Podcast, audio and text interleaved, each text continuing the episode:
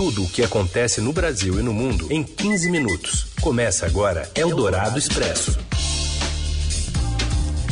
Olá, seja bem-vinda, bem-vindo. Eldorado Expresso está no ar. Aqui a gente atualiza para você no meio do dia tudo o que de mais importante está acontecendo e muitas vezes esse resumo chega na hora do seu almoço. Eu sou a Carolina Ercolim, comigo Raíssen Abac. Tudo bem por aí? Tudo bem, tudo certo. Bom, boa tarde, Carol. Boa tarde aos ouvintes que estão com a gente no FM 107,3 da Eldorado, no nosso aplicativo, no nosso site e para o pessoal que nos ouve em podcast em qualquer horário. Então vamos aos destaques desta quarta-feira, 9 de março. A Ucrânia denuncia bombardeios russos na região de Kharkiv, segunda maior cidade do país, em desrespeito ao cessar-fogo para a retirada de civis. O governo de São Paulo anuncia que o uso de máscaras deixa de ser obrigatório em locais abertos a partir de hoje. Nas escolas, a proteção facial será mantida apenas nas salas de aula. E ainda as discussões de medidas para conter os preços dos combustíveis e o desejo revelado por Jair Bolsonaro de entregar o bastão para ir à praia e pescar. É o Dourado Expresso. Tudo o que acontece no Brasil e no mundo em 15 minutos. No 14º dia da invasão da Ucrânia pela Rússia, houve um novo cessar-fogo para a saída de refugiados por corredores humanitários, mas há relatos de desrespeito ao acordo. Em Kharkiv, a segunda maior cidade da Ucrânia, o governo local afirma que ocorreram bombardeios russos nesta quarta. Os ataques impediram a saída de moradores de cidades como Izium, que fica ao leste de Kharkiv. Em Mariupol, que é o quarto dia seguido em que Todas as tentativas de retirada também foram frustradas por bombardeios. Os moradores estão sem água, alimentos, energia e medicamentos. E o número de refugiados que deixaram a Ucrânia após quase duas semanas de ataques russos chegou a 2 milhões e 150 mil. Os dados são da Agência da ONU para Refugiados, a Acnur, que somente nas últimas 24 horas registrou a saída de mais 140 mil pessoas da Ucrânia. Mais da metade desses refugiados está na vizinha Polônia, cujas fronteiras foram atravessadas por quase 1 milhão e 300 mil ucranianos. Outros 203 mil fugiram para a Hungria, 153 mil para a Eslováquia, quase 100 mil para a Rússia, 85 mil para a Romênia e 82 mil foram para a Moldávia.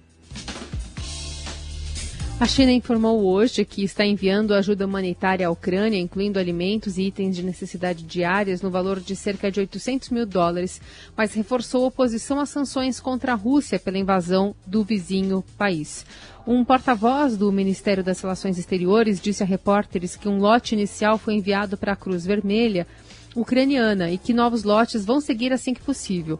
Afirmou ainda que as sanções nunca trarão paz e segurança e causarão sérias dificuldades para as economias dos países em questão. Segundo o porta-voz, China e Rússia continuarão a realizar cooperações comerciais normalmente, incluindo no setor de petróleo e gás. E o ministro das Relações Exteriores da Ucrânia, Dmitry Kuleba, afirmou hoje que a usina de Chernobyl está com capacidade para operar somente pelas próximas 48 horas, com os geradores reservas. Ele pediu um cessar-fogo à Rússia para permitir o reparo da linha de energia da usina, totalmente cortada devido às ações militares das últimas duas semanas. O fornecimento de energia em Chernobyl é necessário para esfriar o combustível estocado no local. Caso ele aqueça, a radiação pode voltar a ser emitida e pode se espalhar pela região.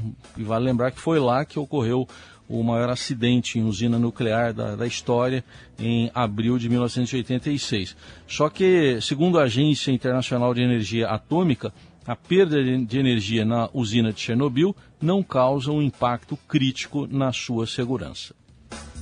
Eldorado Expresso. E o subsídio para conter a alta dos combustíveis ganha força entre integrantes do governo. A gente vai até Brasília para ouvir análise e apuração da colunista de Eldorado, Adriana Fernandes. O presidente Jair Bolsonaro faz hoje reunião com seus ministros Paulo Guedes da Economia, Bento Albuquerque de Minas e Energia, Ciro Nogueira da Casa Civil, além do presidente do Banco Central, Roberto Campos Neto, para encontrar, tentar pelo menos encontrar medidas que possam mitigar o impacto da disparada do preço do petróleo no mercado internacional, nos preços aqui no mercado doméstico da gasolina e do diesel. Ontem uma reunião ocorreu no Palácio do Planalto sem definição, mas cresce a pressão para que o governo adote um subsídio direto ao preço do gasolina para que a Petrobras não precise fazer o reajuste com base nessa alta do mercado internacional. O governo está tentando descobrir o tamanho desse subsídio que pode ser bancado com recursos do Tesouro Nacional. A ideia é que dividendos do lucro da Petrobras que seriam repassados à União sejam utilizados para segurar o preço. Números estão aí sendo divulgados nos bastidores de 25, 27 bilhões e agora o vice-presidente Mourão falou em valores em torno de 14 bilhões de reais. Na minha opinião, a melhor linha de ação causasse menos dano posteriori seria usar os recursos de royalty ou dividendo para dar um subsídio ao combustível aí durante um período devidamente qualificado. Acho que isso aí daria uns 13, 14 bilhões aí durante 3, 4 meses, até que essa situação de conflito amainasse e, consequentemente, o preço do petróleo voltasse a um nível mais adequado. Esse impasse ainda está por trás da votação de projetos no Congresso Nacional previstos para hoje, que tratam de mudanças no ICMS cobrado dos combustíveis pelos estados, além da criação de um fundo de estabilização para conter os preços, proposta que tem muita rejeição da equipe econômica. E o climatologista Carlos Nobre, pesquisador do Instituto de Estudos Avançados da USP, e um dos principais cientistas brasileiros na linha de frente dos estudos sobre a devastação da Amazônia e seus impactos no clima global, avalia que o impasse da dependência do petróleo russo pode ser um ponto de virada para a busca de fontes de energia renováveis. Em entrevista à Rádio Eldorado, o professor vê o Brasil como potencial gerador de energia solar pelas características climáticas do país. Também chama atenção sobre essa questão econômica, a possibilidade de uma redução do fornecimento de combustíveis fósseis, principalmente petróleo e gás natural. É uma advertência muito clara que a velocidade que nós temos que migrar para energias renováveis, que já estão disponíveis e realmente a solar é a energia do futuro, nós temos que acelerar muito essa transição, o que é possível. E o Brasil é um dos países que tem o maior potencial de energias renováveis. Eldorado Expresso. Nesta terça, o presidente Bolsonaro afirmou que está ansioso para uma vida mais simples. Vamos com os detalhes do Davi Medeiros. O presidente Jair Bolsonaro afirmou ontem que está ansioso para entregar o bastão e ser livre para fazer atividades cotidianas de seu interesse, como ir à praia e pescar. Entretanto, o mandatário disse temer o rumo que o país teria seguido, inclusive na pandemia, se outra pessoa estivesse no seu lugar. E eu tenho falado muitas vezes eu não vejo a hora de um dia entregar o bastão da presidência para poder ir para a praia, tomar um caldo de cana na rua, voltar a pescar na Baía de Angra, ter paz. Possivelmente fazendo uma referência ao Partido dos Trabalhadores, que chegou à disputa do segundo turno contra ele em 2018, o chefe do executivo disse que há uma ideologia, uma gangue, uma quadrilha tentando roubar a liberdade da população. As declarações foram feitas durante um encontro com líderes evangélicos no Palácio da Alvorada. Bolsonaro disse ainda que considera ver milhares de pessoas melhores que ele para o cargo de presidente da República, mas que, na oportunidade do momento, o nome que saiu foi o dele. É curioso registrar que, horas após declarar que sente falta de atividades cotidianas, o presidente da República foi ao Twitter na madrugada, às 3h30 da manhã, para opinar sobre o programa Big Brother Brasil da TV Globo. Segundo o presidente, a atração é muito ruim. Bolsonaro também deu sua opinião sobre o novo filme do Batman. Ele postou uma figura de polegar levantado ao ser perguntado sobre o filme. Eldorado Expresso. O governo de São Paulo anunciou a flexibilização do uso de máscara em todo o estado a partir de hoje, em lugares abertos. De acordo com o governador João Dória, a medida só foi possível graças às métricas de vacinação que indicam 74% da população adulta de São Paulo com a imunização completa. assim como mais de 70% das crianças entre 5 e 11 anos. O governador ainda apontou que a queda de óbitos foi de 55% e a de internações de 77% desde outubro no estado. Dória fez o anúncio, mas reforçou a manutenção do uso de máscaras em ambientes fechados. Este decreto libera o uso de máscaras pela população em ambientes abertos em todo o estado de São Paulo. Isso se aplica a ruas, praças, parques, pátios de escolas, estádios de futebol, centros abertos de eventos, autódromos e outras áreas correlatas em todo o estado de São Paulo. O uso de máscara será obrigatório ainda apenas para ambientes fechados, como salas de aula, transporte público, escritórios de trabalho, cinemas, teatros e correlatos. A coletiva foi no jardim do Palácio Bandeirantes, começou com o governador de máscara, depois ele atirou e o decreto da liberação foi assinado durante essa coletiva. Eldorado Expresso. Brasil que tem 10 milhões de idosos sem registro de dose de reforço contra a Covid, apesar de já estarem aptos a tomar a terceira dose. O dado é de um levantamento do Ministério da Saúde que reúne registros feitos até o fim de fevereiro. A dose de reforço é considerada fundamental para prevenir infecções, hospitalizações e óbitos pela doença, principalmente entre os mais vulneráveis. As informações são um alerta sobre a necessidade de estratégias de mobilização para incentivar a vacinação com a terceira dose. Eldorado Expresso. Aumenta o número de raios que caem no país e especialistas dizem que as mudanças climáticas vão tornar esses casos cada vez mais comuns. O José Maria Tomazella traz a informação. O Brasil registrou 29% mais raios nos dois primeiros meses deste ano em comparação com o mesmo período do ano passado. O Grupo de Eletricidade Atmosférica do Instituto Nacional de Pesquisas Espaciais detectou 17 milhões de descargas elétricas que atingiram o solo em janeiro e fevereiro deste ano. Nos dois primeiros meses de 2021, tinham sido pouco mais de 13 milhões. O aumento, que mantém o país na liderança mundial em raios, pode estar relacionado às mudanças climáticas. Já o número de mortes por raios diminuiu de 26 no primeiro bimestre de 2021 para 18 no deste ano. Amazonas, Mato Grosso, Pará, Minas Gerais e Tocantins foram os estados que tiveram acima de um milhão de raios no período. O pesquisador do INPE, Osmar Pinto Júnior, atribui o aumento às mudanças climáticas. O aquecimento global acelera os eventos extremos, como as chuvas intensas que atingiram o sul da Bahia e o sudeste do Brasil este ano, e quase sempre são temporais com muitos raios. Grandes áreas urbanas, como a região metropolitana de São Paulo, estão mais sujeitas a esse fenômeno por formarem ilhas de calor. Além de causar mortes, os raios provocam interrupção de energia e afetam a vida da população. Eldorado Expresso.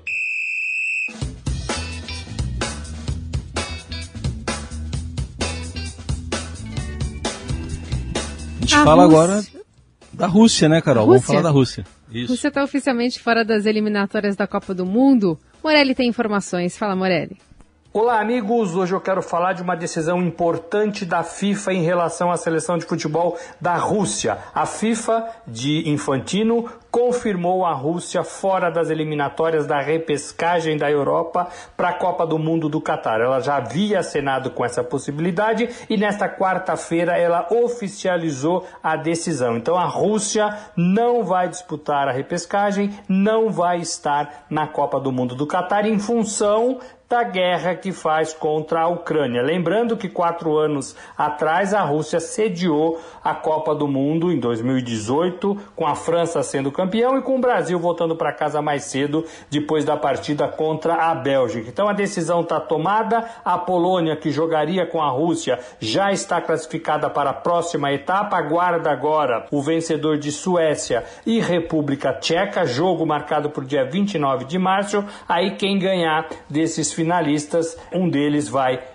para a Copa do Mundo garante a sua classificação. A FIFA toma a decisão no mesmo dia em que a Federação Russa de Futebol entra com apelação na Corte Arbitral do Esporte. Mas a FIFA deu de ombros para esse pedido, ignorou completamente e vai punir a Rússia no futebol nas eliminatórias. Então, decisão tomada, a Rússia, por causa da guerra, fora das eliminatórias e da Copa do Mundo do Catar. É isso, gente. Falei um Um abraço a todos.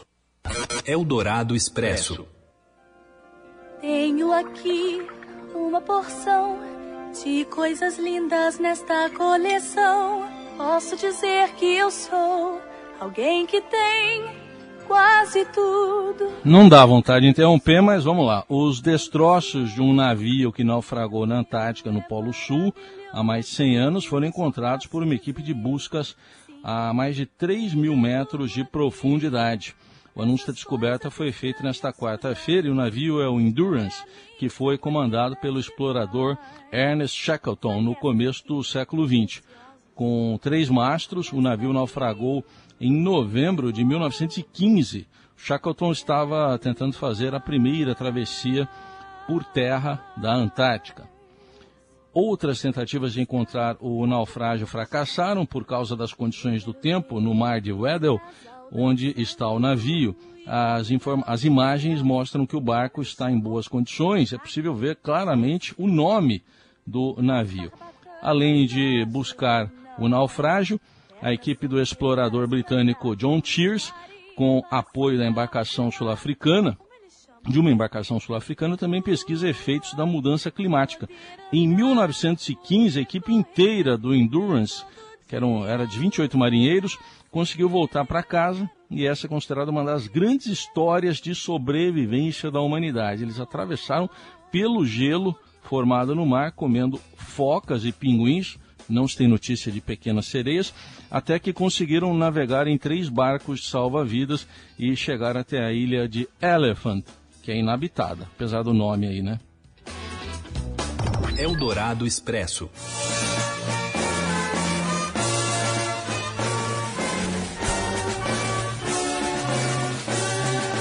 E a gente encerra o Eldorado Expresso de hoje com a Orquestra Sinfônica de Kiev, que se apresentou na Praça Maidan, no centro da capital da Ucrânia, para pedir o fim da guerra nesse 14º dia da invasão das tropas russas ao território ucraniano.